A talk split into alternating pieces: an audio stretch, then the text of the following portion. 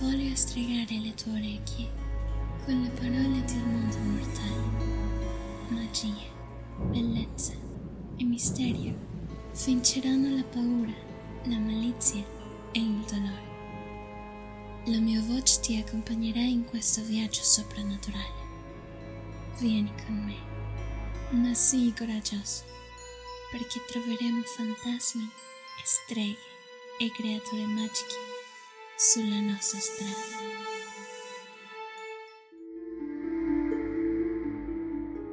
Il mondo e le sue leggende, dove i fantasmi convergono con Maciel, la voce spettrale.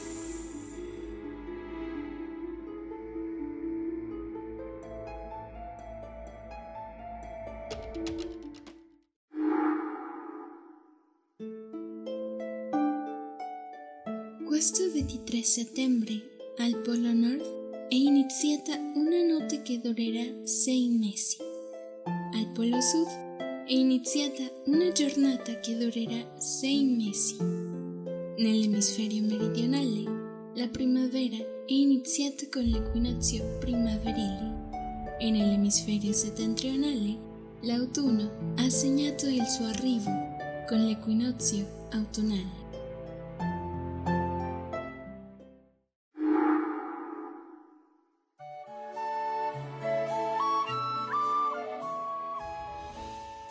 Tempo fa, un grande bosco era popolato dai fiori, alberi, animali e folletti, che giocavano insieme, gioiosi, felici di assaporare il caldo dell'estate all'ombra del bosco.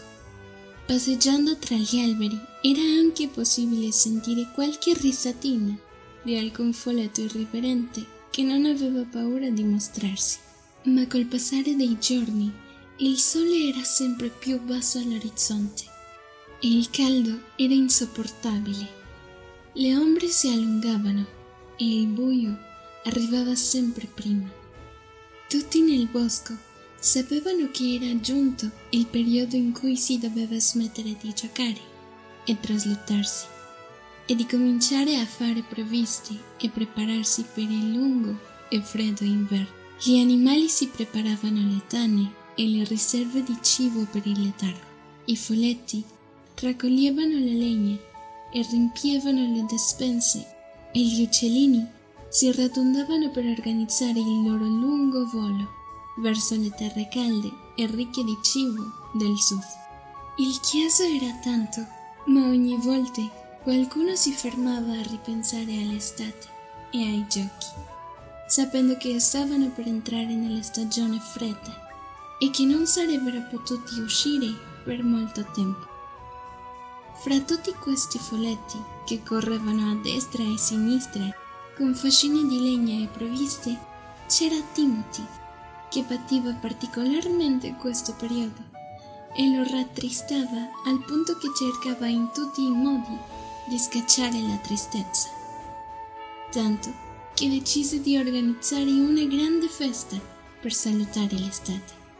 Corse subito ad avvizzare gli altri folletti, che trovarono l'idea di Timothy davvero interessante. E tutti insieme si misero a colorare le foglie degli alberi con colori vivaci come il rosso e il giallo, cantando e giocando ancora una volta tutti insieme. C'era però qualcuno che era titubante perché aveva paura che gli alberi si potessero arrabbiare. Così quella notte tutti i folletti salirono sui rami e colorarono le foglie di tanti colori, giallo, arancione, rosso, marrone e lasciarono qualcuna verde. Al mattino, quando il sole illuminò il bosco, lo spettacolo era meraviglioso. Anche gli alberi erano senza parole. La festa fu un successone. Tutti nel bosco si entusiasmarono davanti a quello spettacolo di colori risero e cantarono tutto il giorno fino alla sera, quando i folletti dissero agli alberi che erano pronti a ridipingere le foglie di verde come prima. Fu il grande castagno, il re del bosco, che chiese ai folletti di lasciare così colorati, che erano bellissimi e che non si erano mai divertiti tanto come in quel giorno e che comunque da lì a poco le foglie sarebbero cadute per l'inverno. E così ogni anno prima che l'inverno rubi le foglie agli alberi, i folletti le colorano di queste tonalità meravigliose.